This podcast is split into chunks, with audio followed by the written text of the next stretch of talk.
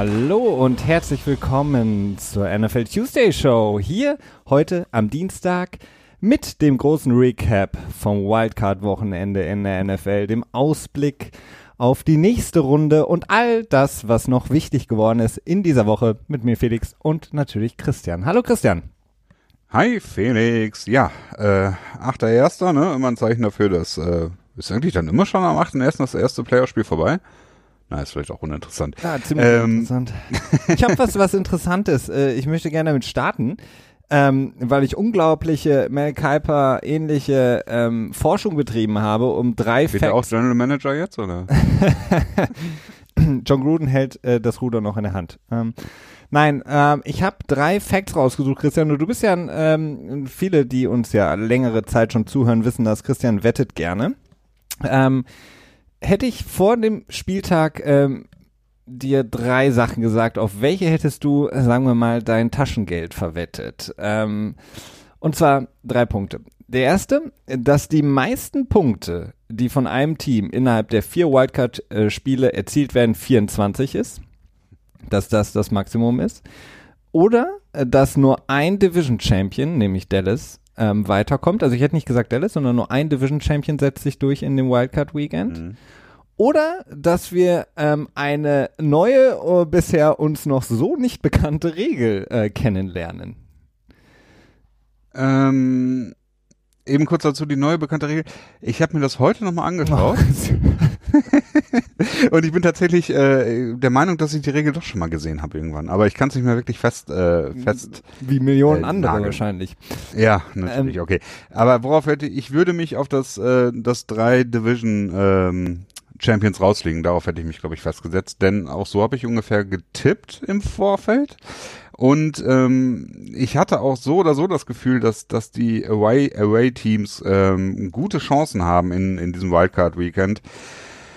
Häufig ist es ja auch einfach so gegeben, dass, dass sie ein besseres Record haben. Also im Prinzip müssen sie sich, äh, meistens ist es so, dass, dass die Teams, die sich über die Wildcard für die Playoffs äh, qualifizieren, dass sie bessere Records am Ende haben als andere Division Champs. Das heißt, sprich, ähm, ja, nicht unbedingt eine bessere Regular Season gespielt haben, denn sie könnten ja auch unter Umständen einen deutlich leichteren Schedule gehabt haben.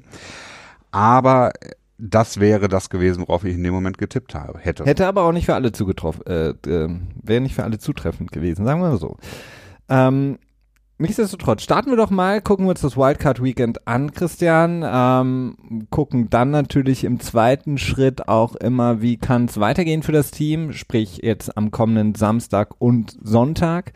Die Spiele, die wir dann sehen dürfen, alle in Kansas City, in LA, in Foxborough und in New Orleans. Und ähm, gucken wir dann zum Schluss äh, der heutigen Sendung natürlich auch nochmal drauf, äh, was mit den Head Coaches, Assistant Coaches passiert. Denn das ist natürlich auch sehr, sehr wichtig für all die Teams vor allen Dingen, die momentan nichts mehr mit zu reden haben, mitzuspielen haben in den Playoffs, denn die sind äh, momentan sehr aktiv, was diese Sachen angeht. Ähm, das erste Spiel, was wir nehmen durften, Christian, Indy gegen Houston, beide mit demselben Rekord übrigens. Ähm, Indy als Division Champ auch eben rausgeflogen. Nee, Entschuldigung, Houston ähm, rausgeflogen als Division Champ. Indy gewinnt 21 zu 7. Andrew Luck ist back, die Feel Good Story, all das, was wir vor dem Spiel, glaube ich, auch so ein bisschen, ich, war, ich weiß schon gar nicht mehr, was wir getippt haben, aber was wir so ein bisschen besprochen haben, ähm, ist so ein bisschen auch eingetreten. Also Indy als ein relativ komplettes Team, ein Team, vor dem wahrscheinlich viele jetzt Angst haben, weil sie eben ähm, es schaffen, ähm, lange Drives ähm, hinzulegen, sehr, sehr ausgeglichen spielen, sehr gelassen spielen, so scheint es zumindest in der Offense und in der Defense eben in der Lage sind, die Stops herbeizuführen. Marcus Hunt, den ich angesprochen hatte, Malik Hooker, all diese ähm, ja, großartigen Spieler, die gar nicht oft genug genannt werden, aber eben Houston den Zahn gezogen haben.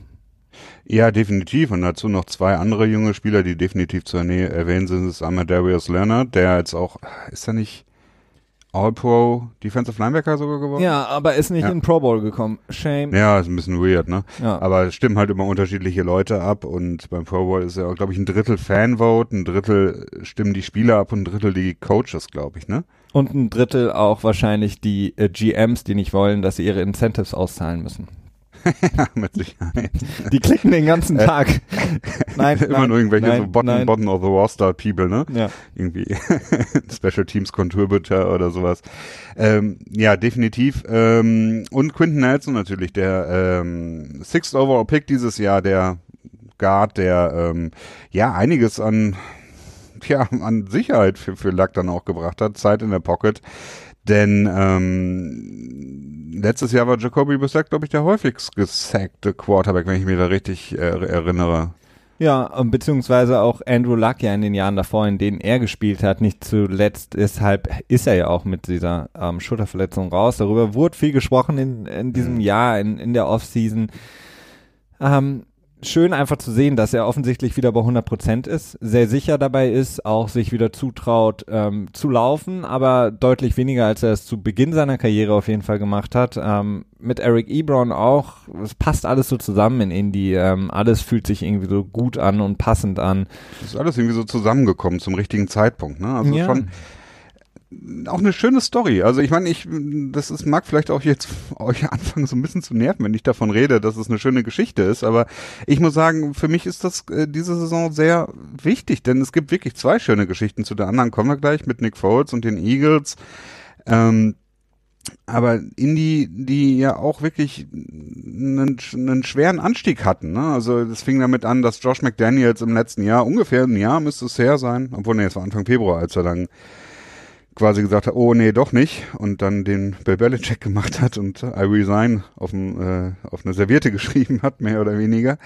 Äh, da fing es an, dann haben sie mit Frank Reich, ähm, Frankreich oder wie auch immer man das ne, nennen, ihn dann nennen möchte, äh, den Ersatz gefunden und dürften jetzt im Nachhinein deutlich zufriedener mit ihm sein, als es mit McDaniels wahrscheinlich gewesen wären. Ja gut, das wissen wir nicht. Ähm, Das wissen wir nicht, das ist natürlich klar, aber zumindest kann man nicht unzufrieden sein mit dem Turnout, wie es jetzt äh, alles zustande gekommen ist.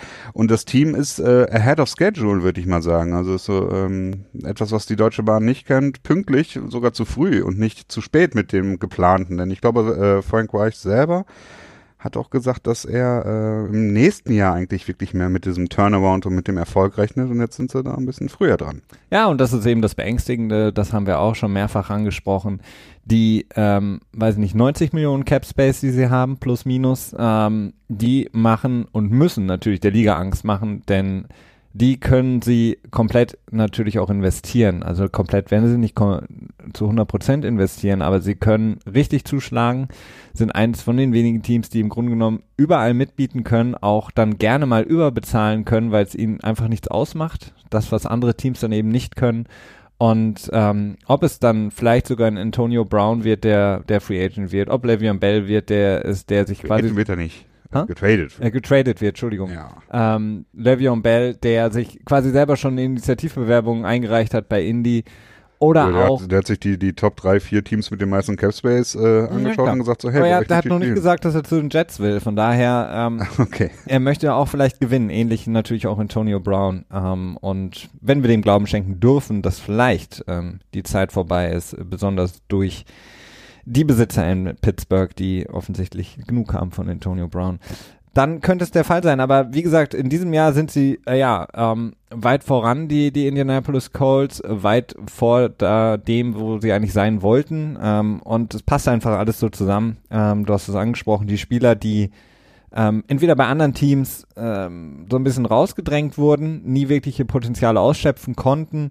Ich hatte Hunt angesprochen, der bei Cincinnati eigentlich immer unterm Radar war, den kaum jemand kannte in der Liga. Inman, der Receiver, der äh, San Diego nicht unbedingt großartig aufgetrumpft ist. Ebron, den die Lions als große Enttäuschung, als Draft-Bust gesehen haben und abgegeben haben.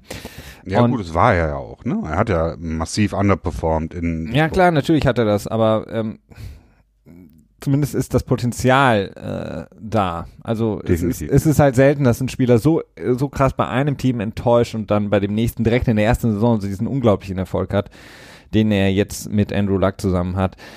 Und ähm, dieses, das kann man einfach immer weiterführen in, in der Defense genauso und haben da junge Spieler, äh, Millie Coker, den, den Safety, der unglaublich gut gespielt hat, denn sie haben ja viel, viel, spielen ja viel Zonenverteidigung, haben das sehr, sehr gut gemacht gegen Watson, haben natürlich auch ähm, die Linebacker, die Watson dann äh, covern können, ähm, die so den Spy spielen können und Watson eben immer beobachtet haben. Sie haben es geschafft, wie Andrew Hopkins in der Zonenverteidigung zu doppeln oder auch äh, manchmal komplett aus dem Spiel zu nehmen, auch wenn er natürlich ein bisschen verletzt war. Das sah verdammt gut aus und eigentlich von Anfang an, seit nach dem ersten Drive, der ähm, so klassisch für die Indianapolis Colts in dieser Saison war, nicht diese splashy großen Plays, sondern einfach Run, Pass, Run und dann haben sie das First Down. Ähm, und ja, dann wirkte das Spiel so ein bisschen schon eigentlich weg für Houston. Ja, definitiv. Also schon erstaunlich, dass die, die Defense der Colts wirklich so am Ende der Saison wirklich auf dem Punkt da ist. Ne? Sie haben vor, was, vor drei oder vier Wochen gegen Dallas ähm, ja noch einen Shutout produziert. Nun muss man, kann man dazu sagen, okay, Dallas war so ein bisschen vielleicht nicht ganz so motiviert in dem Moment, denn die Division war schon so gut wie sicher. Ich glaube noch nicht komplett. Sie hätten sie noch verlieren können, ne? oder aber äh, haben sie 23 zu 0 gewonnen. Ja, ist nicht ohne. Ich, ich bin tatsächlich sehr gespannt auf dieses Spiel gegen Kansas City jetzt am Samstag. Äh, ist für mich vielleicht sogar das, ja, nee, das spannendste. Es ist sehr schwierig, ein spannendes Spiel zu benennen. Also ein spannendes Spiel zu benennen, denn ähm, die sind alle, haben alle ihre ihre Stories dabei. Ich äh, frage mich wirklich, was was äh, die Colts, die gegen KC, wie sie dort stehen wird können. Habe so ein bisschen Bedenken, was ähm, was die offensive ähm, Feuerkraft quasi angeht, der Colts. Denn Inman hat in den letzten Wochen überzeugt, hm. aber ich bin jetzt nicht so, dass ich mir denke, okay, gut, das, das kann er halten, das Niveau. Und am Ende kommst du dann halt nur mit Hilton vielleicht und Eric Eborn, der eigentlich fast ausschließlich seine Production in der Red Zone hat. Vielleicht nicht weit genug. Also das ist so ein bisschen die Sache. Allerdings hat, ist die One-Defense von KC auch wieder so eine Sache. Ah, schwierig. Sehr, sehr schwierig. Vielleicht ein, ein kurzer Satz noch ähm, zu, zu Houston, die wir natürlich auch nicht vergessen wollen.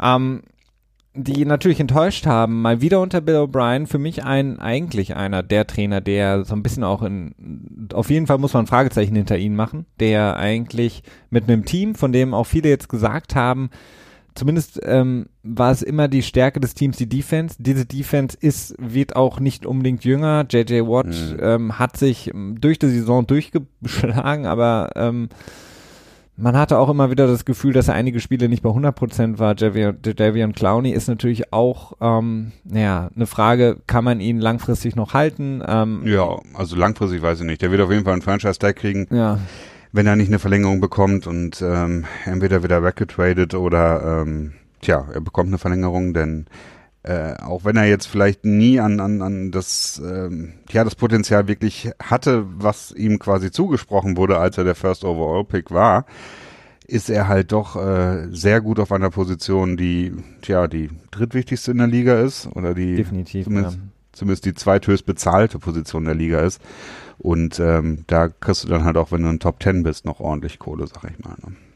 Klar. Uh, Whitney Merciless gehört dann auch dazu, zu denen, äh, die etwas in Jahre kommen. Das komplette Backfield ist ähm, relativ alt. Ähm, das hat man gesehen, dass die hatten unglaubliche Probleme. Ähm, genauso in der Offense haben sie neben der Andre Hopkins eigentlich niemanden, der dann in so einem Spiel zum Beispiel gegen so viel Zonenverteidigung auch mal, ja, genau den Spot findet, den du brauchst, um eben diese Zonenverteidigung zu schlagen. Kein Tight End, kein Slot Receiver. Also eine O-Line, die immer noch nicht wirklich stark ist. Da ist sehr, sehr viel zu machen für die Houston Texans in der Offseason, plus eben die Frage, ob der Coach noch der richtige ist. In meiner. Ja, das, ich, das ist jetzt tatsächlich auch was, wo ich mir das erstmal gedacht habe, okay, so langsam könnte Billy O sich warm anziehen, denn die nächste Saison könnte so eine Make-it-or-break-it-Saison für ihn werden. Denn ähm, seit 2014 ist er da und er war irgendwie immer so so ein bisschen erfolgreich, aber dann auch wieder nicht. Ne? Also in 2014, äh, naja, was man vielleicht zuvor sagen muss, seine Karriere in, bei den Texans war wirklich geprägt davon, dass er Ewigkeiten gebraucht hat, um seinen Quarterback zu bekommen. Er hat äh, mit zwölf Starts mit Fitzpatrick probiert, dann hat äh, Wayne Mallet nochmal zwei Starts bekommen. Brandon äh, Case Keenum war auch dort für zwei Starts. Brian Hoyer äh, Rock für neun. Osweiler tatsächlich hat 14 dann in 2016 bekommen.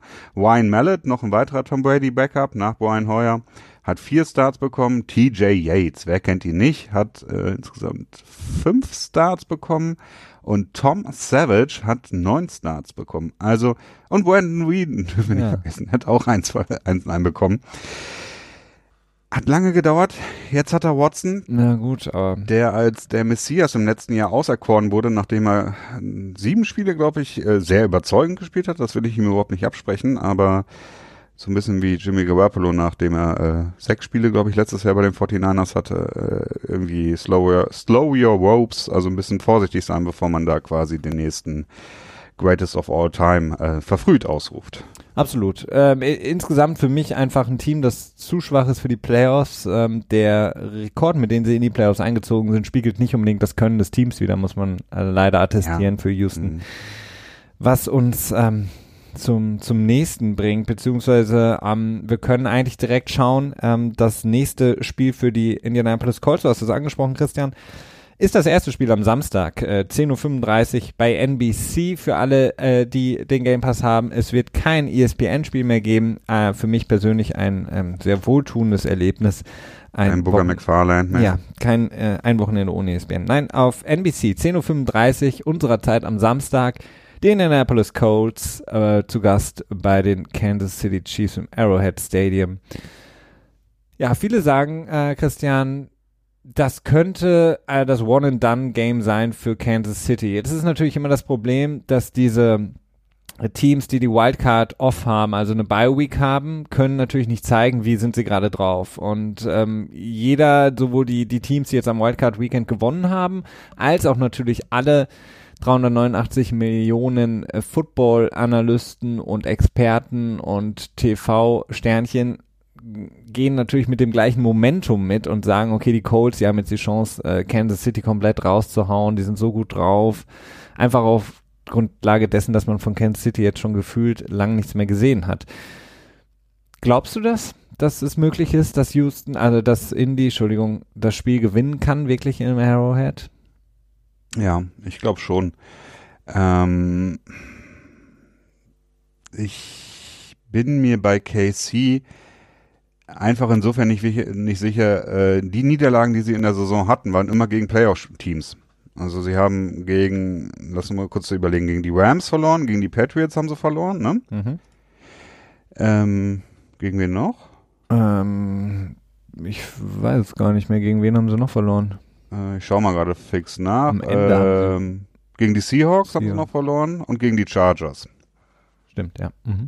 Und okay, auf der einen Seite kann man sagen, ja gut, es ist besser gegen diese Teams zu, äh, zu verlieren, als gegen die Teams, gegen die die Patriots verloren haben zum Beispiel. Alles nicht Playoff-Teams quasi.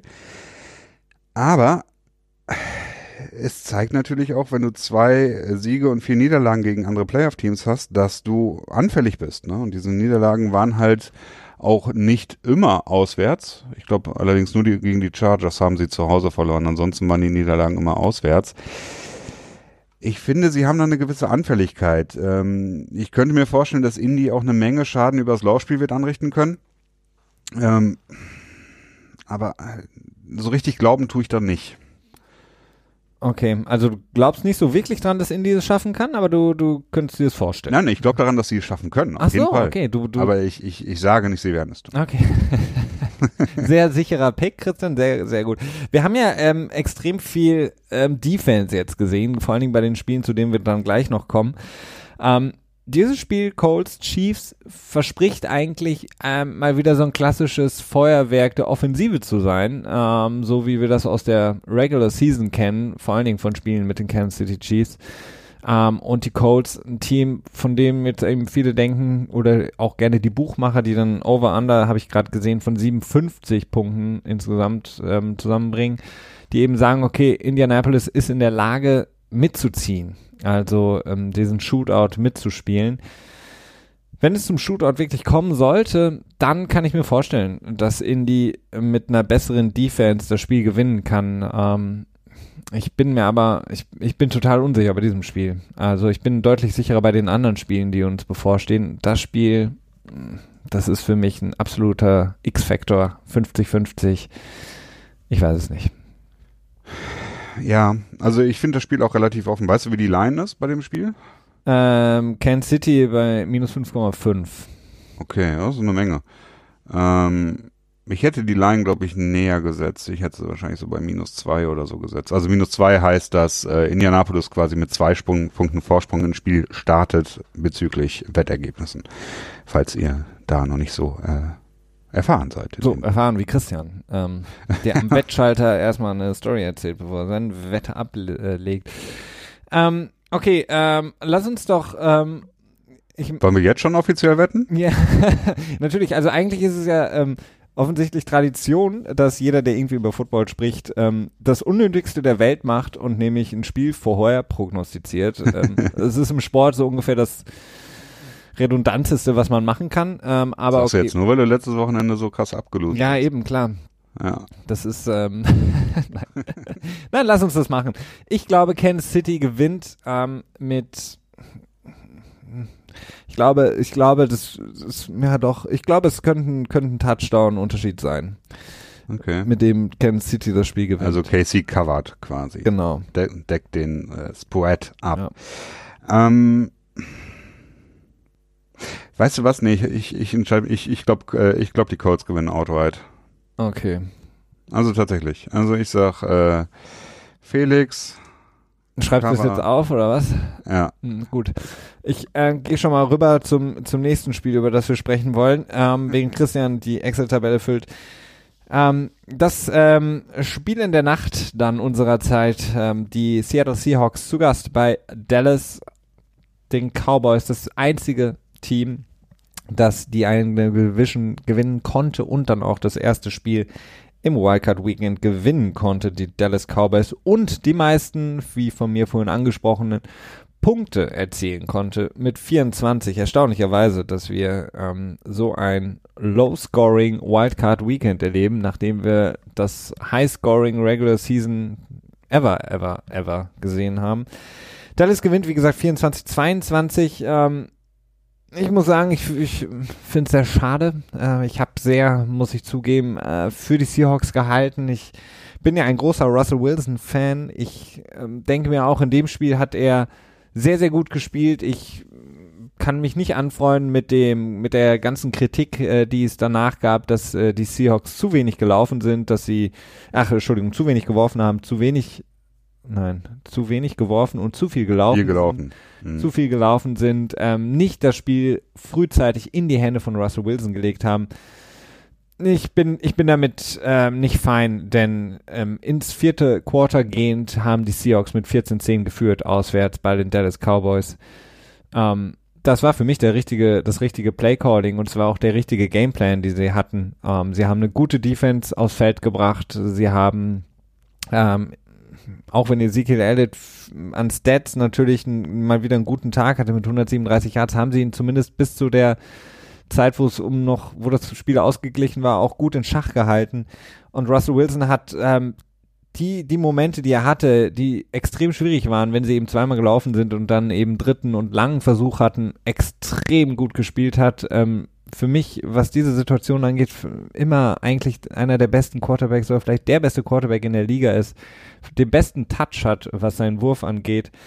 Und ähm, ich deswegen einfach ein bisschen traurig war. Also, dass, dass sie es dann doch nicht geschafft haben, dass sie es nicht geschafft haben, vor allen Dingen mit ihren Receivern, äh, Doug Baldwin, der so abgetaucht ist, mhm. die Defense von, von Dallas, die sehr, sehr viele ähm, sch ja, Schwachpunkte auch aufgezeigt hat in diesem Spiel. Ähm, das haben sich die Rams, glaube ich, gerne angeguckt, ähm, was den Rams sehr in die Karten spielen wird. Ähm, da habe hab ich mich gefragt, warum äh, Seattle das nicht mehr angreift. Ähm, diese klassischen Crossing Routes mit Doug Baldwin hätten, glaube ich, zum Erfolg führen können, aber leider nicht der Fall gewesen. Ja, ich ähm, weiß nicht, ich, ich habe es ein bisschen anders gesehen. Also ich glaube, im Anfang des vierten Quarters äh, hatten äh, die Seahawks einen Average pro Lauf von drei Yards. Ne, ich glaube irgendwie so um die 20 äh, Rushing Attempts und das ist irgendwie, ja, okay, ja, wenn du eine Führung verwaltest, ja, okay, gebe ich dir recht, dann kann, dann machst du weiter, wie du mal weitermachst, dann wird so ein bisschen laufen, um natürlich ein bisschen mehr Clock äh, zu verbrennen, auch wenn es natürlich so früh im Spiel noch nicht so viel Unterschied macht. Aber ja, ich weiß es nicht. Also äh, du brauchst es natürlich auch, damit deine Play-Action äh, effektiv bleibt. Ne? Das ist auch die Sache. Und damit haben sie natürlich auch, speziell Russell Wilson, natürlich äh, viel Erfolg gehabt. Ja, ich weiß es nicht. Also naja, ich bin erstaunt, dass die Cowboys Defense so gut ist, wie sie ist. Damit hätte vor der Saison, glaube ich, auch niemand gerechnet. Ne? Nee, das, ja, wobei, es hatte sich ja schon angedeutet im letzten Jahr, ähm, die Play-Action hat man halt so relativ komplett aus dem Spiel genommen für Seattle. Das kann man ihnen auf jeden Fall vorwerfen, dass sie, was ihr Laufspiel angeht, eben sehr predictable waren, vorhersehbar waren. Ähm, denn wenn du beim ersten Versuch läufst, beim zweiten Versuch läufst, kannst du halt beim dritten kein Play-Action mehr spielen, weil du dann Dritter und Neun hast und darauf fällt kein Linebacker, keine Defense rein in der NFL. Von daher hast du es, und das meine ich halt, hast du es Russell Wilson extrem schwierig gemacht. Also man hätte ihm, man hätte es ein bisschen besser mischen können. Ähm, die Anzahl ähm, der Passversuche versus Run-Versuche war in meinen Augen genau das richtige Mittel, um äh, Dallas da zu schlagen auswärts. Man hat es vielleicht einfach ein bisschen besser mischen können, sodass man es ein bisschen unvorhersehbarer gestaltet hätte. Eben. Ja, muss auch dazu sagen, ich meine, das war ja auch der Erfolg der, der Seahawks in diesem Jahr. Ne? Ohne das erfolgreiche Laufspiel wären sie, glaube ich, nicht in die Playoffs noch reingekommen am Ende. Ja, die beste, Denn, äh, das beste Run-Team in der Liga gewesen, in das ja. Spiel gehend. Ja. Ähm, ja, ist nicht so einfach, ist nicht so einfach. Aber ich weiß nicht, man muss auch Dallas dann wirklich auch das zusprechen. Ich finde, Dak Prescott hat auch ein passabel bis gutes Spiel gehabt. Ja. Ähm, und Ezekiel Elliott ist irgendwie ziemlich konstant. Ja, klar. Jahr. Also, äh, und dann hast du natürlich dann auch noch die Verletzung von Hearns, die relativ unschön war anzuschauen äh, die natürlich dann auch nochmal so ein Stöckchen ins Getriebe wirft, ne? Und das hast du overcome, überkommen. Insofern, ne? Ja, wobei das wird jetzt natürlich nicht leichter, ähm, wenn man nach vorne guckt. Ähm, für für also sie haben es gut gemacht, klar. Dak Prescott mit, natürlich mit seinem Lauf äh, für den Touchdown, das war glaube ich extrem wichtig. Ähm, ansonsten hat er das solide und sicher gespielt, auf jeden Fall. Ähm, ja, Elliott, von dem, da muss man ja schon fast von einem schlechten Spiel reden, wenn er nicht die 100 Mark äh, äh, 100 Yard Marke knackt. Ähm, das Problem wird jetzt natürlich sein, dass Hearns raus ist. Äh, Beasley hat diese Woche noch nicht trainiert und wird auch wahrscheinlich morgen nicht trainieren, so wie es aussieht. Ja, aber er hat, er hat ja zu Ende gespielt, ne? Ja, aber ja. extrem limitiert, so sah es zumindest aus. Also fehlt ähm, da auf jeden Fall für Dak Prescott in einem Spiel gegen die Rams natürlich die eine oder andere Anspielstation. Also neben Amari Cooper hat er dann eigentlich nur noch Gallup. Und ja. Tevin, Tevin Austin hat auch einen Pass gefangen. ja. Tevin Austin, äh, und hat einen furchtbaren Jet Sweep, der total, total in die Hose gegangen ist. Ja, aber das ist halt auch so die Sache. Also, ja. es ist so vorhersehbar mittlerweile. Ähm, Tavon Austin, sobald er aufs Feld kommt, weißt du eigentlich, ähm, oder sobald er in Motion geht, weißt du, okay, ähm, es ist ein Jet Sweep zu ihm, End Around, was auch immer. Also es ist ähm, nicht wirklich überraschend, was du mit Tavon Austin noch machen kannst. Ähm, viel interessanter finde ich auf der Defense-Seite ähm, Sean Lee, der ähm, relativ früh im Spiel ein paar Snaps bekommen hat, äh, nicht sehr gut aussah, ähm, muss ja, man damit sagen. er auch nochmal Game Started quasi nochmal eins dazu addieren kann. Ja, wobei ich weiß gar nicht, ob er gestartet ist, aber ähm, ah, ich bin ich weiß es nicht so genau. Auf jeden Fall sah er nicht gut aus. Ähm, ist eine interessante Sache. Also in meinen Augen ja ähm, ins, ins Team oder in die in den Kader geredet worden von vom Besitzer Jerry Jones. Ähm, denn das Team sieht deutlich besser aus mit Leighton Van Der Esch und äh, Smith. Ähm, und ich glaube auch, dass Sean Lee sein letztes, ja, je nachdem. Mindestens zu dem Vertrag, den er hat. Also ich kann mir gut vorstellen, dass Shawnee rausgeworfen wird. Ich glaube nicht, dass sie ihn 2019 noch halten für, für die Cap Number von Kein über Fall. 10 Millionen. Ich glaube, das Saving ist auch relativ gut. Also Dead Money werden sie, ich glaube, es sind unter, unter 4 Millionen. 3 Millionen Dead und 7 ja, Millionen saved. Das ähm, ist ähm, ja auf jeden Fall machbar für die Cowboys und ähm, ich glaube nicht, dass sie ihn weiter tragen werden. Aber vielleicht wird er ja direkt, ähm, das machen die Cowboys ja gerne, ähm, Linebacker-Coach oder whatever. Ich meine, wenn Callum Moore Quarterbacks-Coach ist, dann, ähm, naja, kannst du eigentlich äh, jeden. Ähm, oder er wird direkt äh, Special Quarterback Consultant für ähm, Jerry Jones' ähm, Enkel. Ach ja, genau. Stimmt, der ähm, wird direkt von Jerry Jones äh, in 2021 mit dem Nummer 1 Pick gedraftet. Mit Sicherheit, er wird extra hoch. dafür getankt, damit er in dem Jahr den ersten Overall hat. Okay, gucken wir nach vorne. Ähm, die Dallas Cowboys Ach, ja, äh, spielen jetzt ähm, das späte Spiel am Samstag. Wir müssen noch kurz auf Michael Dixon eingehen, finde ich. Okay, wenn du magst, dann geh gerne ja, auf ihn ein. Das, sowas ist, finde ich, immer, das finde ich immer spannend, denn äh, äh, ich habe das im, im, zum Ende der letzten Saison hin habe ich damit angefangen, da so ein bisschen zu recherchieren, wann der letzte, das letzte Dropkick Field Goal oder Extra Point oder so geschossen wurde. Äh, kurze Erklärung, Janakowski, der Kicker der Seahawks, der, ähm, tja, Senior der Liga. der, ähm, naja, das ist gemein, aber in meinen Augen der vielleicht unaustrainierteste Spieler in der ganzen Liga. Also Vince Wilfork ist ähm, äh, in meinen Augen, äh, naja, egal. Ja, ja? Er sieht so aus, als wenn er nicht viele Fucks geben würde. Ne? Also nee. ist da irgendwie, I'm just here to just get paid, nach dem Motto. Ähm, er hat sich irgendwie in einer relativ komischen Bewegung, beziehungsweise mit einer relativ späten Reaktion auch an den linken Oberschenkel ge gefasst. Ne? Fandst du das auch so komisch? Ähm, ja, es war relativ spät, Christian, weil es eine Zeitlupe war. Nein, nein, das war auch live. also er hat irgendwie durchgeschwungen mit dem Bein. Ja, manchmal und kommt dann das, Bein wieder runter. Das ist Adrenalin, ähm, weißt ja. du? Du weißt noch nicht, ob der Kick durchgeht, stehst völlig unter Strom und dann merkst du erst, oh, ich wurde getroffen. Ähm, und ähm, genau, fasst dir an den Oberschenkel. Ja, na, auf jeden Fall war er dann raus.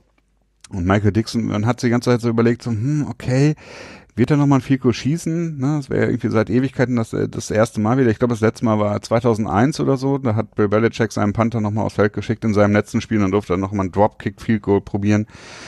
Ist aber leider nicht dazu gekommen, denn die Seahawks sind danach für zwei gegangen. Ja, was relativ gut war, denn wie gesagt, dadurch haben sie ähm, ihre Führung auch äh, ein bisschen besser ausgebaut für die Seahawks und sie hatten auch kein Problem, äh, beide Two-Point-Conversions zu verwandeln. Ähm, traurig war dann nur ein bisschen, ähm, dass der Onside-Kick ähm, mhm. so dermaßen in die Hose gegangen ist. Also ähm, ja. Das war so Kategorie Mortar-Kick, ne, von äh, ja, also gegen da, Philly in 2015. Genau, da frage ich mich dann, okay, irgendwie muss es ja so geplant gewesen sein. Ich kann mir jetzt nicht vorstellen, dass er in Ja, war auch so geplant. Das hat äh, Pete Carroll, glaube ich, so auch bestätigt. Ja, ähm, aber eben sehr, sehr in die Hose gegangen. Ähm, richtig von den Kommentatoren gesagt, der einfachste Catch, den Cole Beasley an dem Tag wahrscheinlich hatte. Ähm, ich wollte ähm, auf das nächste Spiel äh, zu sprechen kommen, was es könnte fast ein Heimspiel werden, ähm, denn die Dallas Cowboys äh, sind ja in Oakland, heißt, heißt es? Ja, ich glaube, es ist so. In Kalifornien haben sie ja ihr ähm, Off-Season-Trainingslager immer. Ja, das stimmt. heißt, die Cowboys haben da extrem viele Fans in Kalifornien, sind da fast schon, ja, schon ihr zweites Zuhause ähm, verbringen da ja ähm, mehrere Monate dann. Ähm, und sie werden jetzt spielen gegen die LA Rams und wir wissen das ja auch schon aus der Regular Season. Ähm, besonders in LA haben die Rams nicht unbedingt bei den Heimspielen immer sozusagen die lautesten Fans oder die Mehrheit der Fans hinter sich. Das heißt, es könnte fast ein Heimspiel werden für Dallas, wenn sie dann bei uns zu unserer Zeit ähm, kurz nach zwei am Samstag beziehungsweise ganz, ganz frühen Sonntagmorgen ihr ähm, Divisional Round Game spielen werden gegen die Rams im Kolosseum von LA. Das ist Over-Under bei 49,5 und ähm, die Rams äh, mit minus 7. Mhm. Minus 7? Ja. Oh, dann nehme ich auf jeden Fall die Punkte, das kann ich jetzt schon mal sagen. Das äh, hört sich für mich ziemlich viel an. Ja, ne? Ja. Vielleicht ein bisschen zu viel. Oder? Ja, möglicherweise. Ich meine, die Rams haben jetzt im, im, letzten Stretch der Regular Season auch nicht so richtig gut überzeugen können. Ne? Das ist ja auch so ein bisschen die Sache. Ja, das stimmt. Aber ähm, auch da wieder die Frage, ähm, gut. Also ich meine, wir haben es letztes Jahr gesehen, ne? Wir hatten die, wir hatten die, ach, Philadelphia Eagles, die ja, die gibt's ja auch, glaube ich, auch noch in den Playoffs, ne? Die ähm, sich irgendwie durchgemogelt haben, die ja diesen unglaublichen Run hatten mit Carson Wentz, dann ist er down gegangen, dann haben alle gesagt in der letzten Saison, ach mhm. du Jemine, Nick Foles hat nicht gut gespielt, damals glaube ich gegen die Giants, ein ganz bitteres Spiel gehabt. ja, da war ich auch ganz vorne mit dabei. Alle haben gesagt, oh Gott, das war's dann und dann hatten sie in den Playoffs quasi wieder zur alter Stärke zurückgefunden und genau das erwarte ich eigentlich auch von den Rams mit sehr viel Vorbereitung jetzt können sie sich auf, auf die Cowboys ähm, zubewegen. Die Cowboys kommen, wie gesagt, gerade in der Offense mit einigen Verletzungssorgen daher. Ich sehe die, die Rams auch dieses Spiel gewinnen. Ähm, und zwar deutlich. Hm. Ja. Nee. Ich glaube an die Cowboys. Ja, die Cowboys, die können halt, haben es, haben es geschafft, viel zu verstecken ähm, in ihrer Defense. Die, die super gut ist. Die Front Seven ist sehr, sehr gut. Vielleicht das beste junge Linebacker-Duo in der Liga. Keine Frage. Aber danach wird es ein bisschen schwierig, weil die Safeties ähm, und auch ähm, alle Corner, abgesehen von Byron Jones, ähm, natürlich sehr, sehr gut aussehen in dieser Defense, wenn eben der Quarterback relativ schnell unter Druck gesetzt wird. Mhm. Ich glaube, sie werden ihre Probleme haben, besonders wenn sie Zonenverteidigung spielen müssen, besonders wenn sie gegen die ähm, LA Rams dann stehen und kann mir einfach nicht vorstellen, ähm, dass das Backfield so lange aushalten kann gegen Brandon Cooks etc. pp. Woods. Ähm, ich, ja. ich, ich glaube es nicht. Ähm, naja, ich bin. Ich nehme die Punkte. Ich glaube doch, dass, ähm, also ich will nicht, nicht, nicht so zwei Hero-Picks nacheinander machen. Hero-Picks? Underdog-Picks oder wie auch immer du das nennen möchtest. Äh, das ist mir, das wird mir zu gefährlich hier. Das, ich muss noch ein bisschen meine Führung. Ja, okay, meine Führung verteidigen. Ja, also ich nehme die Punkte, oh, cool. minus sieben, mhm. und du nimmst die Rams. Ja. Kommen wir zum äh, nächsten Wildcard-Game, was wir erleben durften.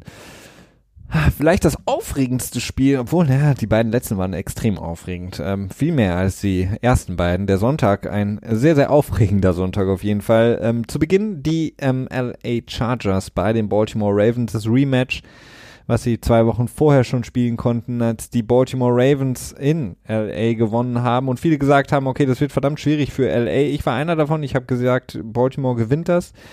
Aber die Chargers kamen mit dem perfekten Gameplan zurück ähm, und haben das Spiel gewonnen, 23 zu 17 und den nächsten ähm, Division Champion aus dem Playoff-Rennen rausgeworfen.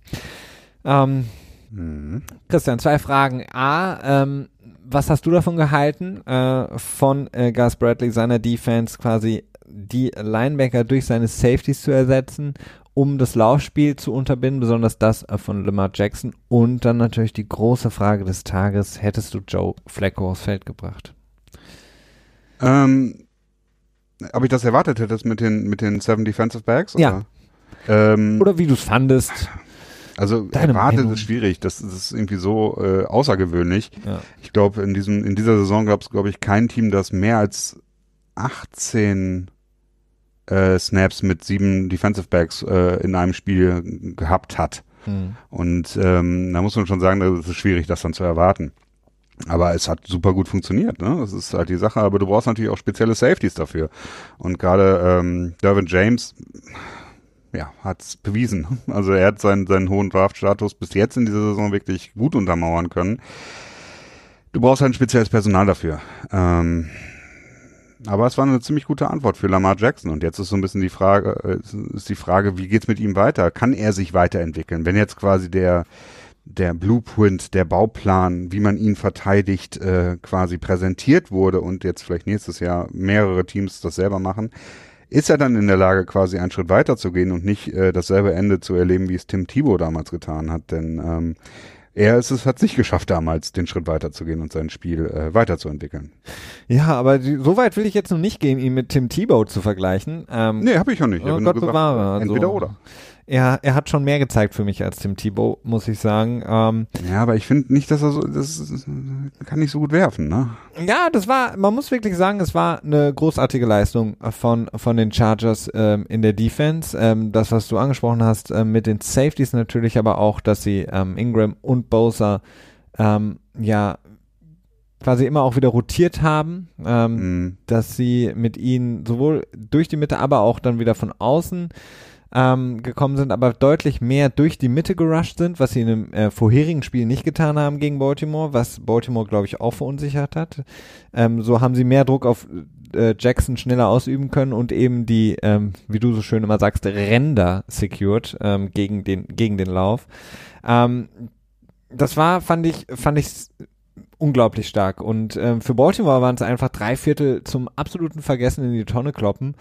Aber danach hat äh, Jackson viel gezeigt. Jetzt kann man natürlich sagen, okay, das war so ein bisschen so die Garbage, Garbage Time. Time. Aber Garbage Time war es auch nicht so wirklich, weil er war kurz davor, das Spiel noch zu drehen. Ähm, von daher, weiß ich nicht. Also der, man muss ja auch bedenken, er wurde eigentlich ab der Halbzeit konstant von den Fans ausgepfiffen, was ich nicht verstehen kann. Er wurde von Joe Flacco eigentlich auch komplett äh, ignoriert an der Seitenlinie. Also es gab ja alle zehn Sekunden dann die Kameraperspektive auf die beiden und ich hätte mir so ein bisschen so erwartet, dass jetzt der Veteran Quarterback ihn so ein bisschen coacht, so ein bisschen zusagt, aber die saßen nebeneinander wie, weiß nicht, so zwei Schulkinder, die man irgendwie in die letzte Ecke verfrachtet hat. Das war ganz schwer mit anzusehen, finde ich. Und trotzdem hat Lamar Jackson es geschafft, das quasi alles so ein bisschen auszublenden und hat das Team nochmal rangebracht. Und ähm, das fand ich schon bemerkenswert. Und ähm, die Chargers haben es nicht geschafft, das Spiel dann ähm, für sich zu gewinnen mit der Offense. Ähm, dadurch, dass Baltimore im Grunde genommen noch besser fast gespielt hat in der Defense. Also das war so eine unglaubliche Defense-Leistung. Das mhm. ähm, habe ich selten gesehen. Und Lamar Jackson war kurz davor, das Spiel nochmal zu drehen. Also ich, ich finde, das war die richtige Entscheidung, ihn durchspielen zu lassen. Ja. Und ähm, Shame an alle Fans und Twitter-Leute, die ähm, Jackson rausgeschmeißen wollten und äh, ihn nicht mehr sehen wollten. Denn er hat die sieben Spiele gewonnen, er hat sie in die Playoffs gebracht. Und äh, zu denken, jetzt bringe ich Joe Flacco rein, der mal den Super Bowl gewonnen hat, von dem ich sage, dass er vielleicht zu den Elite 10 oder weiß ich nicht, wie viel gehört, meinetwegen. Aber er hätte es nicht besser machen können, weil das, das Laufspiel war komplett rausgenommen durch die Chargers und der Pass Rush wäre der gleiche gewesen gegen Joe Flacco. Die, die, hätten, die Chargers hätten jetzt nicht aufgehört. Ähm, von daher hätte Joe Flacco nicht mehr machen können. Ja gut, ich meine, das ist sowieso die Frage. Also erstmal, dass Fans so reagieren, das kann ich auch immer nur schwer nachvollziehen. Also zum einen, klar, du hoffst für dein Team auf der einen Seite, zum anderen gibt's natürlich auch in der Regel eine Menge Kohle aus für so eine Karte. Und wenn du dann halt über lange Strecken so eine fast Nullnummer erlebst, dann kann ich das auch verstehen, dass du frustriert bist. Nichtsdestotrotz würde ich auch niemals einen Noki Quarterback äh, dann ausbuhen. Das ist äh, vor allen Dingen nicht, wenn es in Playoffs ist. Wenn das jetzt irgendwie das 16. Spiel in Folge ist, wo es so läuft, dann ist es vielleicht was anderes, da muss ich dir recht geben. Das fand ich so irgendwie auch nicht cool. Und die Frage, bringt man Flecko rein oder nicht, ähm, ja, das hat ich meine, dass die Zeit von Flecko vorbei ist in Baltimore, ist ja klar. Wenn man einen First-Round-Quarterback draftet, dann macht man das nicht, um den fünf Jahre auf der Bank sitzen zu lassen und danach in der Free Agency gehen zu lassen. Ne? Für einen Second Rounder. also. Der gute Jimmy G. Der wurde mhm. nicht in der ersten Runde, aber ja, fast.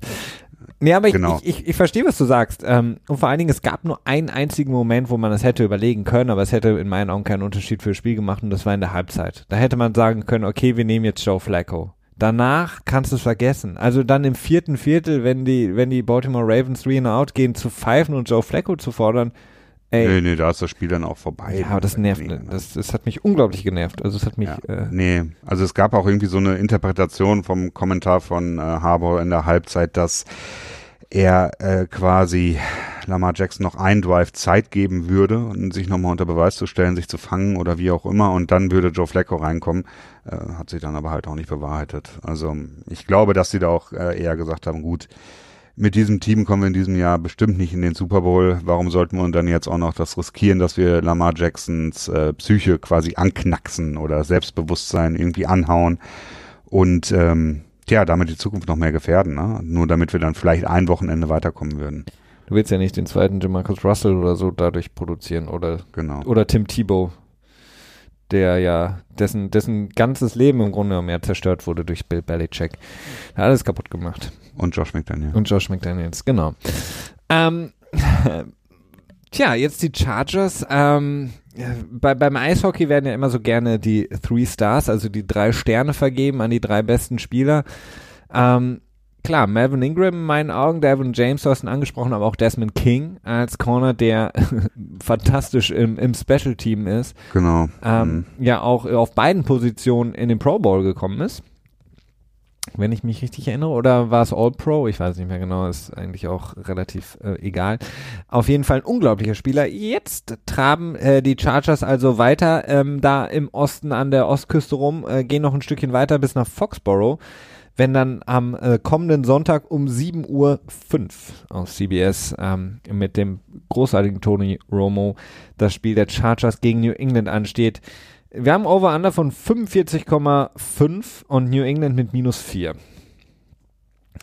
Hm, das Over-Under ist, ist ähm, Wundert mich auf den ersten Blick ein bisschen, dass es so wenig ist. Aber gut, das liegt natürlich auch an den Offensivproblemen der Patriots, die sie in diesem Jahr gezeigt haben. Ja, ich denke auch. Ähm, ich glaube nämlich, dass die Chargers das gewinnen werden ähm, und die Patriots ah. nicht so viele Punkte aufs Tablett bringen, dass wir ähm, zusammengenommen auf diese Zahl kommen werden. Also ich glaube schon, dass die Patriots dieses Spiel nochmal gewinnen werden. Ähm, die Chargers haben einen sehr talentierten Kader. Auf vielen Positionen sind sie sehr gut besetzt. Das fängt mit Keenan Allen an äh, Ty Ty Tyrell Williams, der wirklich in diesem Jahr so zum Ende hin es wirklich schafft, so seinem First Round ähm, bisschen gerecht zu werden. Mhm. Aber ich finde, dass äh, ja, ich weiß nicht, ob Hunter Henry tatsächlich spielen wird. müssen wir Stephen A. fragen. müssen wir Stephen A. fragen. Also ich glaube, dass er auf jeden Fall, er wurde jetzt aktiviert in den 53-Mann-Kader, das heißt, er könnte theoretisch spielen äh, wie gut er dann sein wird, ob er noch sehr rostig ist oder was auch immer, das ist äh, schwer, schwer abzuschätzen. Ich denke eher, dass er nicht so top auf einmal da sein wird. Ich weiß auch gar nicht, ob er überhaupt spielen wird. Vielleicht wird er auch nur als Backup quasi da sein. Aber ich weiß es nicht. Ich, äh, nee, ich glaube diese Woche noch nicht dran, dass die Patriots verlieren werden. Ich glaube, es ist so ein bisschen Sean Rivers. Ähm, die, die Chargers haben eins geschafft, ähm, was die Patriots in dieser Saison nie geschafft haben. Gut, das kann man sagen, die spielen eh zu Hause, aber sie sind auswärts unglaublich stark, die Chargers. Ähm, sie gewinnen ihre Auswärtsspiele. Sie gewinnen die also jedes Spiel ist ein Auswärtsspiel für sie. ja, aber sie, ähm, die sind unglaublich stark ähm, auswärts. Sie, Philip Rivers hat auch gegen jetzt eine der unglaublichsten Defenses, äh, die ich äh, in sehr, sehr langer Zeit gesehen habe, cool und gut das Spiel gemanagt, das super gemacht. Er wird gegen die Patriots deutlich mehr Optionen haben, er wird deutlich mehr Freiheiten haben, er wird deutlich weniger Druck haben. Und ähm, dann sehe ich einfach, dass die Chargers genug Punkte machen werden, um dieses Spiel zu gewinnen in Foxborough, weil ich nicht sehe, dass die Patriots da mithalten können, weil ähm, die Chargers werden jetzt natürlich ihren Gameplan wieder komplett umstrukturieren und wieder ganz anders Klar, spielen. die werden nicht mit drei Safeties als Linebacker spielen. Das, genau, äh, das werden sie nicht tun, aber sie werden ähm, trotzdem genug Stärke mitbringen in der Defense, um den Patriots das Leben so schwer zu machen, dass es ähm, zwar ein sehr knappes Spiel werden wird, aber ich glaube, dass die Chargers das Spiel gewinnen werden, ähm, was dann auch insgesamt saisonübergreifend verdient wäre. Ähm ja, vielleicht, weiß ich nicht. Ähm, ich glaube aber auch, dass es eher ein Low-Scoring-Game wird. Also ich könnte mir sowas vorstellen, oder verhältnismäßig Low-Scoring. Äh, sowas wie 9 zu 7? Nee, 24 zu, keine Ahnung, 17 vielleicht. 24, 20 vielleicht, sowas um den Dreh für die Patriots. So stelle ich mir das im Moment ein bisschen vor. Ja, aber muss dazu auch einfach sagen, das ist natürlich schwierig, ich, selber als Patriots-Fan, auch wenn ich versuche, so objektiv wie möglich zu sein, äh, ich, da sind halt sehr viele Gefühle, die mich dann äh, dazu fühlen lassen, dass die Patriots das gewinnen werden. Ein, ein Spiel haben wir noch und ähm, das war ja das Spiel, was auf jeden Fall bis zum Ende das ähm, spannendste Spiel war. Ähm, das Spiel. Es, es tut mir immer noch so unglaublich leid, äh, Cody Parker, der Kicker der Chicago Bears, der mit dem Double Doink das Spiel äh, verloren hat für seine Chicago Bears. Und das ist das Traurige einfach natürlich an dieser Sportart, oder wir haben es in jeder Sportart, dass es quasi eine Position gibt, die, wenn diese, ja, der Spieler oder auch Spielerin den Fehler macht, ist im Grunde genommen all der Hass, all der Zorn von Fans ähm, auf sie zu projizieren. Ähnlich so ein bisschen wie der Torwart im Fußball. Gab es ja nicht von, von, von Liverpool dieser deutsche Karies oder wie hieß der? K Ach ja, hatte nicht in der Champions League oder so, ja. hat er einen Bock sich geleistet. Karius, nicht Karius, Karius heißt er. Ähm, und dann gab's doch noch irgendwie bei der WM 1994 hatte der Torwart von Kolumbien irgendwie auch so einen Fehler gemacht und der wurde doch dann am Flughafen sogar hingerichtet von. Nee, das war ein Abwehrspieler, der hat ein Eigentor gemacht und Ach, äh, die kolumbianische, äh, das Drogenkartell hatte, äh, so wie du Christian, äh, auch gerne mal gewettet und ah, ähm, haben dadurch ein bisschen Geld verloren und dann wurde er am Flughafen direkt bei seiner äh, Ankunft. Ähm, ja, das ist ziemlich bitter. Eliminiert. Ähm, nee, aber das Spiel 16 zu 15 gewinnen. Die Philadelphia Eagles, der Super Bowl Champion, ist durch, ähm, hat die nächste Runde erreicht. Ähm, kommen jetzt äh, zu äh, dem bekannten ähm, Team in New Orleans, gegen das haben sie schon mal gespielt, aber der große Unterschied damals mit Carson Wentz und den haben sie jetzt eventuell nicht mehr. Auch das ist eine Sache, die wir gleich noch besprechen müssen, Christian. Mhm Ähm, Im äh, späten Spiel am Sonntag 10.40 Uhr dann werden sie gegen die New Orleans Saints in New Orleans antreten und versuchen, äh, die Schmach aus der Regular Season wettzumachen und einzuziehen zum Super Sunday.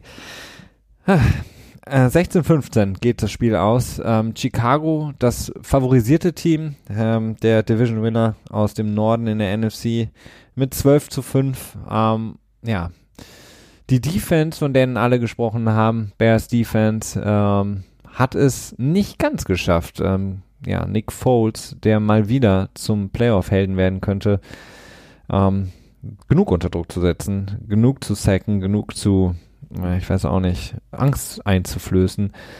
Er hat zwei Fehler gemacht, aber es hat nicht gereicht für die Defense. Ja. Da wollte ich ganz kurz zuvor noch eine Stat reinwerfen, die hätte ich eben auch bei Indy schon reinwerfen können, habe ich es aber vergessen. Und zwar haben es neun Teams in der Zeit von 2000 bis 2018 geschafft, über das äh, Wildcard Weekend, also wenn sie am Wildcard Weekend gespielt haben, den Super Bowl zu erreichen. Aber seit 2012 kein einziges mehr. Und, Und äh, ja. ja. Das, ein Grund dafür ist dieser, ähm, nee, du wolltest die Stat noch beenden, Entschuldigung. Ja, das war's eigentlich so. Ach so, das also war's schon. Keiner. Ah. Ja. Ein Grund dafür. Also das ist, ja. ähm, und es ist jetzt tatsächlich mal wieder so, dass ich denke, dass es passieren könnte. Denn äh, die beiden äh, Vertreter, ja, alle Vertreter eigentlich, sind durchaus in der Lage, auch noch sehr weit zu kommen. Ja, auf jeden Fall. Sie sind weit gekommen jetzt, die Philadelphia Eagles schon, auch wenn man das vor ein paar Wochen nicht gedacht hat, äh, dass sie so weit kommen könnten, eben durch diesen verschossenen, äh, verschossene Field Goal von Cody Parker.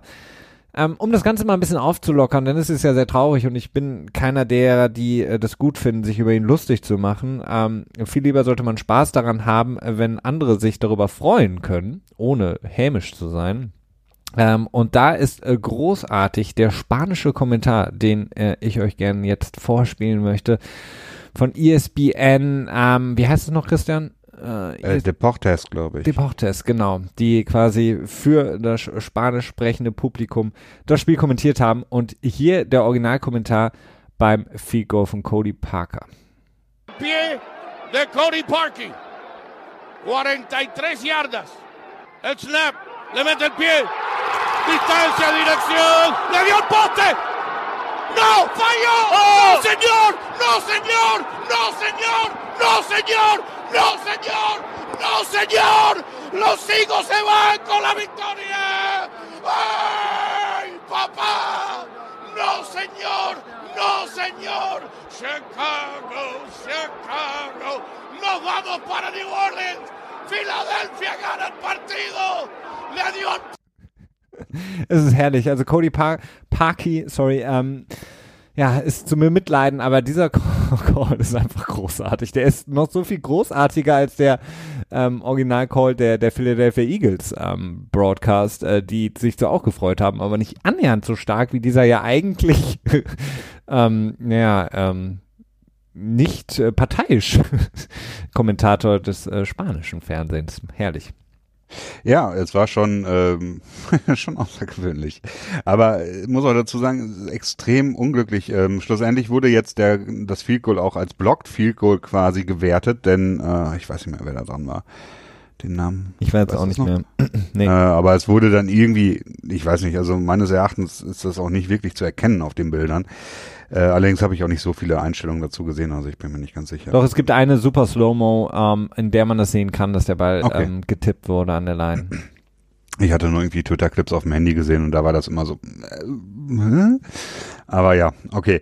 Ähm, ja, es ist extrem bitter, ne? Schlussendlich, der letzte Drive hat einfach auch super funktioniert. Äh, Mitch Trubisky hat den Ball wiederbekommen mit 48 Sekunden. Ein paar, hatten sie ein Timeout noch? Kann das sein? Oder zwei? Ich meine, äh, ich glaube, ein Timeout hatten sie noch. Und sie hatten, sind mit super viel Position gestartet, denn ähm, Cohen hat noch einen super Return gehabt. Kickoff-Return von äh, um die 30 Yards oder so, sind dann eigenen 40 Yards oder so gestartet.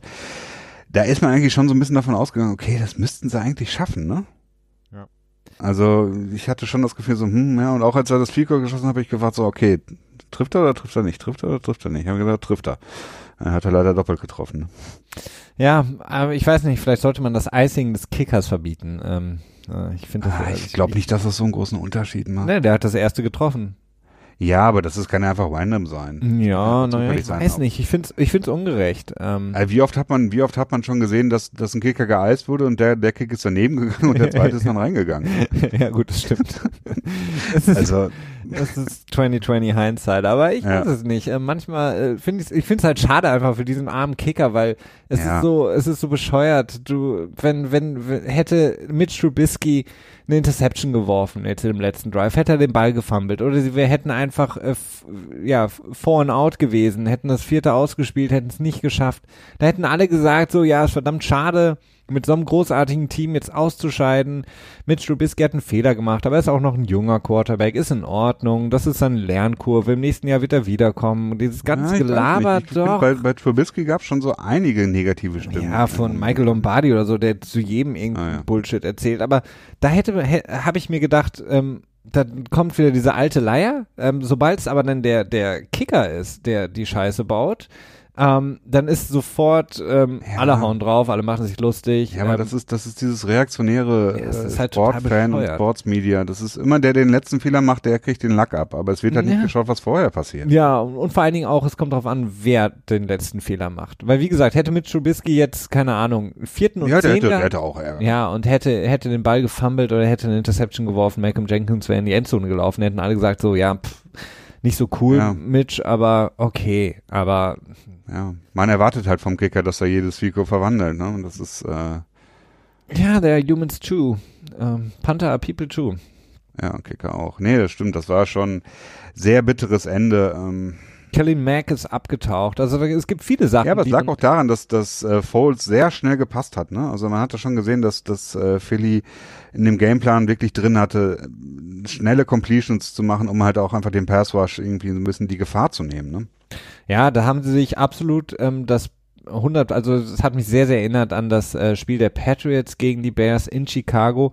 Da haben sich quasi so ein bisschen das abgeschaut, ähm, denn die Patriots haben es genauso gemacht. Ähm, da hat zwar Mhm. Khalil Mack nicht gespielt, aber sie haben im Grunde genommen den Pass Rush, äh, Pass Rush komplett neutralisiert mit ihrem Quick ähm, Passing Game und die Eagles haben es genauso gemacht. Golden Tate äh, zum ersten Mal, seitdem er getradet wurde, im Grunde genommen wirklich aufgetaut in einem Spiel und fängt dann auch noch diesen wichtigen Pass zum Ende, der ihn in die Führung bringt.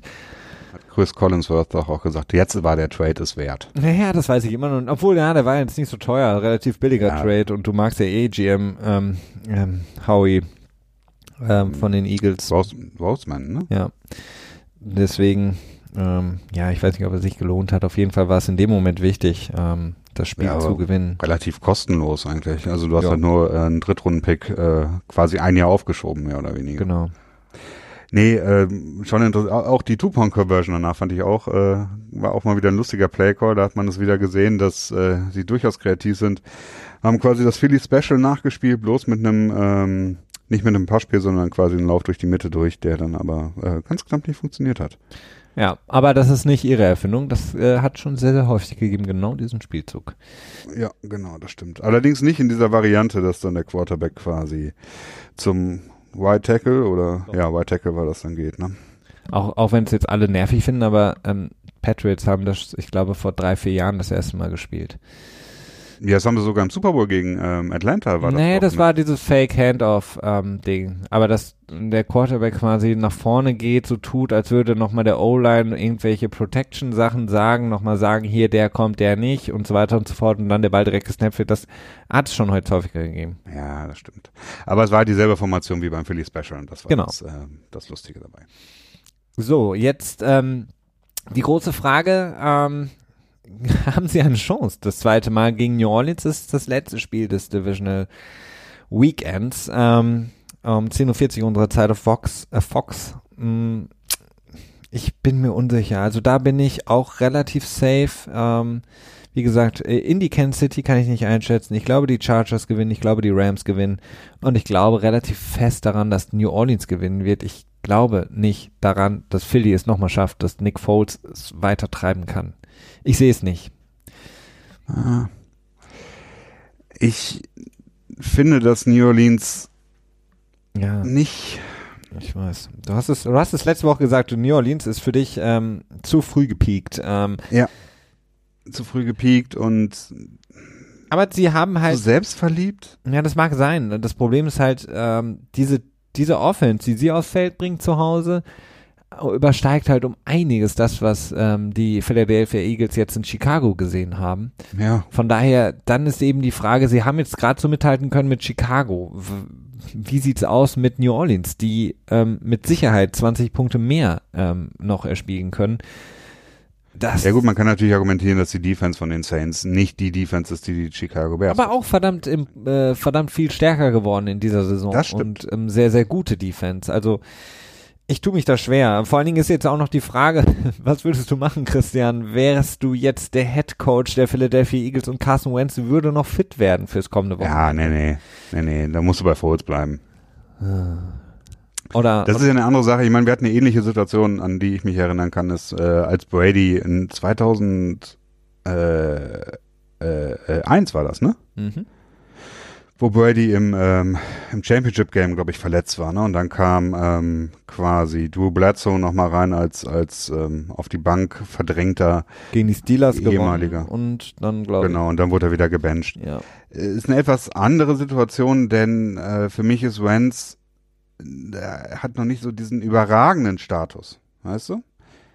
Ähm, er ist zwar ganz klar, meines Erachtens muss er noch die Zukunft sein für, für ähm, Philadelphia aber er hat noch nicht so viel gezeigt, dass man sich sicher sein könnte, okay, er ist besser als, als Foles es ist. Und ähm, tja, ich würde ihn nicht bringen. Das wird auf jeden Fall eine unglaublich interessante Story zum zweiten, äh, 2.0, Philly Special 2.0. Was machen wir mit den Quarterbacks in der Offseason? Ähm, ja, da äh, sieht sehr stark danach aus, meines Erachtens, dass ähm, Foles. Verrat doch äh, nur nicht so viel, Christian, das kommt doch alles noch. Ähm, das werden wir alles noch beleuchten. Jetzt ist ja erstmal interessant, was hältst du ähm, von dem Spiel? Wie geht's aus für dich? Dein, deine, deine ja, Wette. Ich würde mir wünschen, dass die, dass die Eagles es, es schaffen und weiterkommen, aber ich glaube nicht dran. Du hast ja, hast ja richtig Hass gegen die New Orleans Saints. Nein, ich mag einfach wegen dieser einen, wegen so dieser einen äh, Sache, dass sie einmal nochmal mit 20 Punkten in Führung nochmal einen vierten Versuch ausgespielt haben oder was das war? Genau, das war auch gegen die Eagles, glaube ich. Ja, das mag sein, das, ähm, aber ja gut, das ist halt, ist halt Football, ne? Das passiert manchmal. Äh, ja, ja, ja, ja, das war gegen, das war das Spiel. Äh, ja, und das ist die Gateway-Dusche. Nein, daran liegt's nicht nur. Ich mag einfach diese Eagles-Story. Ich, ich mag den Besitzer der Eagles, äh, Louis. Die Eagles-Story. Okay, das ist, das ist, wieder was für eine andere, andere Episode. Äh, da stehe ich jetzt auf dem Schlauch. Naja, äh, die Eagle Story fandest du letztes Jahr nicht so cool mit diesem ganzen äh, Underdog und Dogmasken und so weiter und so fort. Ja, da habe ich nicht an Nick Foles geglaubt, er hat mich überzeugt. Nein, auch nicht nur das. Aber es ist einfach, es ist eine schöne Geschichte. Ich meine, ja. das ist das, was zählt. Genau. Und ähm, das gefällt mir und das macht mir Spaß. Okay, weißt du, was mir Spaß machen würde? Ähm, es gibt eine, eine Option, die ich total interessant finde. Und zwar, wenn Indianapolis gewinnt gegen Kansas City. Die Chargers gewinnen gegen New England. Dann gewinnen, äh, dann hast du den Super Sunday äh, ähm, der Chargers zu Hause gegen Indy. Wenn gleicherseits in der NFC die äh, Rams gewinnen gegen Dallas. Und dann, ähm, wer auch immer, ja, nee, genau, dann müssten die ähm, gerade eben angesprochenen Eagles gewinnen gegen New Orleans. Dann hätten wir zwei, ähm, ja, Championship, Championship Games, Games, in der gleichen Stadt. Region. In der gleichen Stadt. Region. Ja, Region, okay. Carson ist so ein bisschen außerhalb. Aber das Lustige ist, die NFL überlegt dann schon, ob sie eins der Spiele auf Montag verschieben würde. Habe ich gelesen. Ähm, das ist noch nie da gewesen. Es ist unglaublich, wenn man sich das vorstellt. LA bis vor zwei Tagen gefühlt, ähm, ja, schon lange die Football-Abstinenz und auf einmal besteht die theoretische Möglichkeit, dass äh, beide äh, Finals der jeweiligen Conference in LA ausgetragen werden. Das wäre unglaublich. Also ich fände es total lustig irgendwie. Nur ist irgendwie schade, wenn es dann auf den Montag verschoben werden würde, weil das natürlich das Schauen wieder etwas erschwert für uns. Arbeitende Bevölkerung im, im europäischen Ausland. Ja, das stimmt. Allerdings muss man dann, dann noch, ich kann noch einen draufsetzen. Die Frage ist, wie heißt denn dann das Stadion der Chargers? So, weil der, der Sponsor ist ausgelaufen, ne? Genau, der war nur für das Kalenderjahr 2018 und ähm, naja, ich glaube, das soll dann ich Home Depot Center oder so wie der Home heißt. Depot Center. Ich weiß es nicht. Irgendwie einen anderen Namen hatte es. Ich bin mir nicht ganz sicher. Das war auch nochmal eine nette Nebengeschichte, aber die hat jetzt mit dem Sport relativ wenig zu tun. Das ist dann eher das Chantix. Marketing dabei. Help. Chantix Cancer Free Dome. ja. Oder, oder Elon Musk ähm, holt sich das schnell für zwei Tage die, die Rechte. Dann äh, Tesla Drive of the Week oder sowas. Tesla, ja. Tesla, Pay. Tesla Pay Paypal Stadion. Ähm, Äh, Rocket Inter, nee, Rocket, das waren die Sample-Brüder, ne? Nee. Äh, ja, okay, wir, wir driften Wir, wir ab. driften ab. Wir sollten noch, das haben wir versprochen, auf jeden Fall noch ein paar Infos rausgeben für die Coaching-Position. Relativ klar, ähm, relativ überraschend auch und relativ unverständlich in meinen Augen. Die Packers ähm, verpflichten äh, Matt LaFleur Head als neuen Head Coach mit einem Vierjahresvertrag und einer Option für ein fünftes Jahr, so wird es momentan berichtet. Für alle, die LeFleur noch nicht beko- äh, kennen, er hat unter Sean McVay gearbeitet, war der Offensive Coordinator, hat aber die Plays nicht gecallt, hat dann zuletzt jetzt als Offensive Coordinator unter First Year Head Coach Mike Rabel in Tennessee gespielt, äh, gecoacht. Kann sich jeder seine eigene Meinung bilden, mh, inwiefern das jetzt genug ist, um Head Coach eines Franchise wie der Green Bay Packers zu werden. Ich weiß es nicht. Ich finde es, ähm, naja. Ich finde es auch ein bisschen weird. Also es hat mich auch überrascht, denn er ist halt noch sehr jung, ne? ist 39 Jahre alt und ähm, hat noch nicht so viel Erfahrung. Jetzt zwei Jahre als Offensive Coordinator, ein Jahr davon selber als Playcaller, weil es halt äh, vorher schon McVay selber machen wollte. Allerdings hat er auch vorher einigen Erfolg gehabt dort, wo er war. Er hatte in dem äh, MVP-Jahr von Matt Ryan war Position Coach und auch in dem Jahr, als Robert Griffin so, ähm, tja, explodiert ist. In 2012 war das, glaube ich, da Mhm. war, glaube ich, auch sein Position Coach. Viele positive Erfahrungen. Er soll sehr klug sein und quasi Ja. dann auch in der Lage sein, Aaron alle. Rodgers herauszufordern. Was das immer wert ist, weiß ich nicht. Äh, Defensive Coordinator Mike Patton soll wohl auch dabei bleiben, was wohl auch ein Grund dafür war, dass sie so gesagt haben, okay, wir wollen LaFleur einstellen.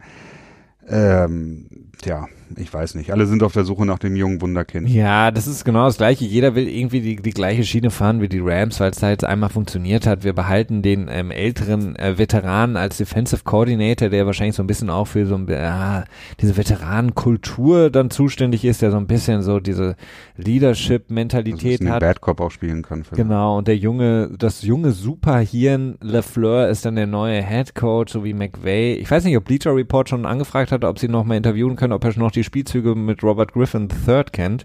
Das wäre ja interessant, ähm, ob auch er dieses ähm, unglaubliche Gedächtnis hat und ob er, ich weiß nicht, ob er alle elf Starter schon kennt von den Green Bay Packers. Auch wäre auch interessant zu erfahren.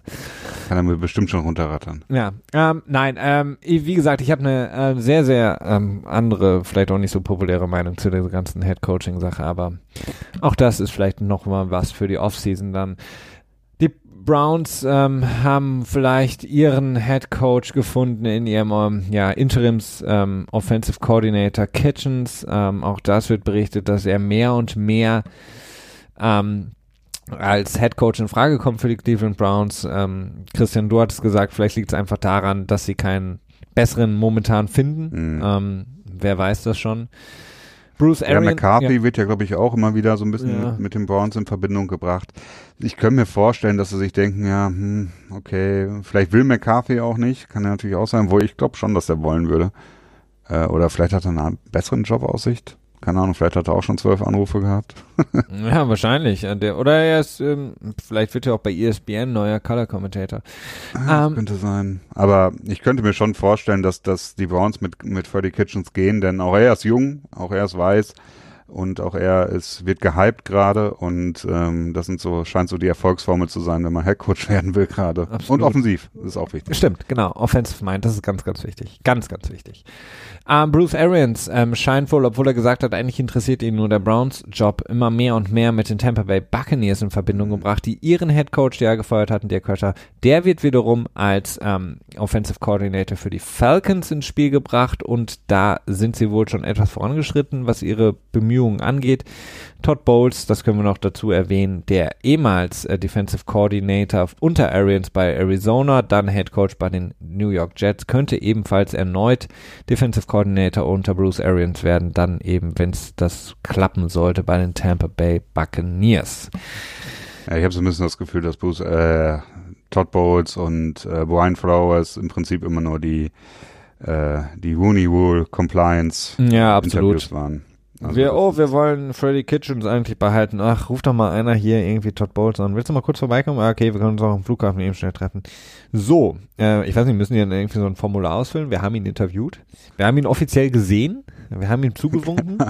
Ich weiß nicht, ich glaube, könnte mir vorstellen, das reicht, wenn die das einfach quasi äh, der NFL den ähm, Park Avenue ist das, glaube ich, ne? ja. Park Avenue 345, glaube ich sogar, oder?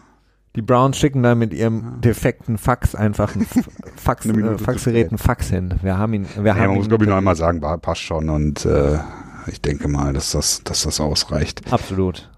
Ansonsten zahlst du halt ein paar Euro und dann ist äh, Dollar, dann ist das Und nicht mal. Aber ähm, der Commissioner hat jetzt weitreichende Kompetenzen, Teams zu bestrafen. Ja, stimmt. Ähm, jetzt haben wir gar nicht über, über die neue Regel gesprochen. Oder doch, er hatten kurz über die neue Regel. Äh, äh, Regel äh, Cliff Kingsbury müssen wir noch eben kurz, dann können wir, glaube ich, die Coaching-Geschichte auch abschließen. ja, okay. äh, ex ehemaliger Texas Tech Coach, eine ganz nette Geschichte. Er hatte, ist aus seinem Vertrag ähm, quasi, konnte er sich selber rauskaufen, indem er einen kleinen Bonus zurückzahlt. Der sollte wohl relativ gering gewesen sein. Wie groß habe ich leider nicht äh, in Erfahrung bringen können. Denn äh, der Direktor des, der Sportabteilung von Texas Tech hatte wohl der NFL, Texas äh, Tech. er hatte, ist doch richtig. Tech. Tech, Tech. Ah, hast recht. Du bist, in einem, du bist in einem anderen Universum, Christian. In der Tat. Okay, ja. Naja, auf jeden Fall der, der Direktor of Sporting bla bla blub hatte der NFL quasi verboten, äh, mit ihm ins Gespräch zu kommen äh, wegen vakanten Positionen. Und dann hat er gesagt, so nee, dann kündige ich mehr oder weniger, kaufe mich aus meinem Vertrag raus. Und äh, jetzt ist er gerade bei den Jets. Ähm, letzter Stand war, dass er wohl immer noch in New York ist, obwohl er eigentlich äh, zu den Arizona Cardinals wollte und da als heißer Kandidat gehandelt wurde. Ähm, keine Ahnung. Könnte jetzt auch sein, wir haben jetzt natürlich auch ein Stündchen schon länger nicht mehr Twitter gecheckt, dass da jetzt schon was passiert ist, aber Genau. Vielleicht ist auch mittlerweile nach der gestrigen Niederlage Nick Saban schon längst wieder Head Coach bei den Miami Dolphins, wer weiß. Meinst du nach der, nach der glorreichen Ansprache von Bill Belichick? Ja. Vielleicht ist, vielleicht wird er auch Defensive Coordinator von Bill Belichick. Das wäre mal gut. Möglich. Okay. Allerdings habe ich Cliff Kingsbury auch ein Gerücht gehört, dass er vielleicht zu den äh, Patriots gehen könnte. Okay. Wenn Alexa das sagt, dann bin ich zufrieden. okay, ihr seht schon, bei uns geht die Technik langsam zugrunde. Ähm, wir, wir freuen uns auf jeden Fall auf ein unglaublich spannendes Divisional Weekend. Ähm, wir sind natürlich dann in der kommenden Woche äh, ganz klassisch wieder da. Christian, ich danke dir erstmal ähm, für deinen Danke Input auch. heute. Danke fürs Zuhören, dass ihr auch im neuen Jahr weiterhin so treue Hörer seid. Das ist äh, immer sehr schön und freut uns und äh, schreibt uns. Wir freuen uns immer drüber. Genau, wir freuen uns über alles, was ihr uns schreibt, egal wie. Wir können sogar Briefe empfangen oder Fax. Nee, Fax nicht. Ähm, genau. Nächsten Dienstag sind wir natürlich wieder da mit dem NFL Tuesday für euch. Bis dahin ein wunderschönes NFL-Wochenende. Macht es gut. Alles klar. Ciao.